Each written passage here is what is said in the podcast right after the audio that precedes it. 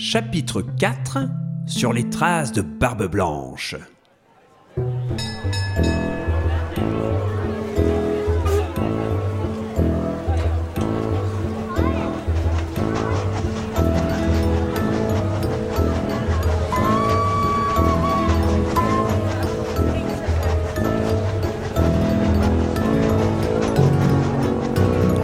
Le train transportant le détective et le chevalier orange traversa le quartier des petits cadeaux.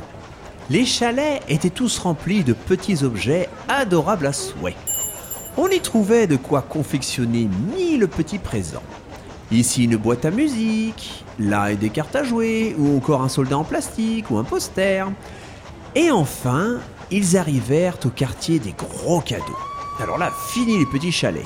Ici se trouvait une gigantesque armature de bois avec des poulies de bronze qui portaient d'énormes paquets. Le chevalier fut interloqué par bon nombre d'entre eux.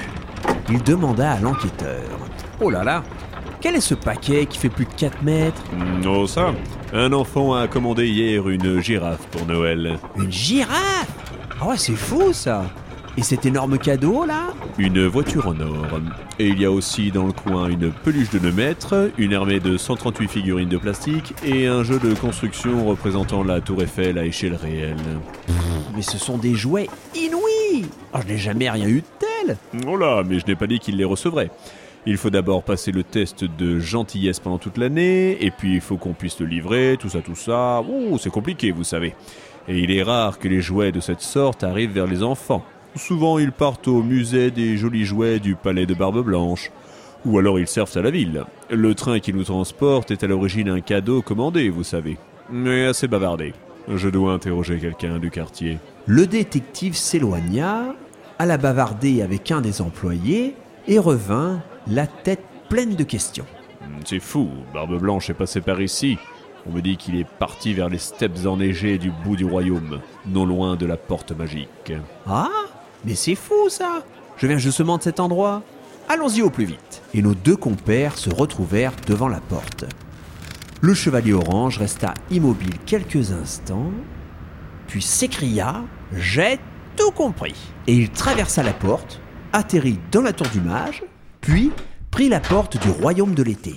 Il marcha jusqu'au transat sur lequel se reposait le vieil homme barbu à qui il avait parlé lors de son premier passage. Le chevalier orange s'adressa à lui. Alors, Père Noël, on prend des vacances? Le vieil homme se redressa d'un bond. Il répondit dans un grand sourire. En effet. Mais il semblerait que ce soit la fin. Mais quelle idée de disparaître ainsi? Oh, vous savez, à l'origine, j'étais juste en voyage vers les steppes du bord du royaume. Et puis, en cherchant des toilettes, j'ai atterri dans une tour. Et enfin, ici.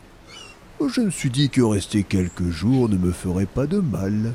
Mais on dirait bien que l'on a besoin de moi. Ah, je crois aussi. Allez, partez sans tarder et transmettez mes amitiés au détective du royaume de l'hiver.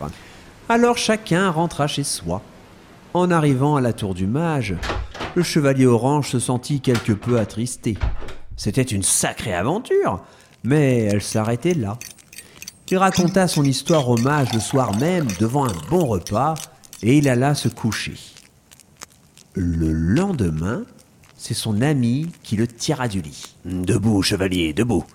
Il est arrivé quelque chose aux portes magiques. Viens vite. Notre héros descendit les marches qui menaient à la salle des portes et aperçut de grands parchemins qui dépassaient des boîtes aux lettres. Il y en avait un par boîte et, en les tenant bout à bout, ils formaient un récit. Le chevalier orange comprit qu'on venait de lui offrir un fabuleux cadeau, un conte incroyable des royaumes des histoires. Et cette histoire-là s'appelait Le Chevalier Orange et les quatre portes magiques.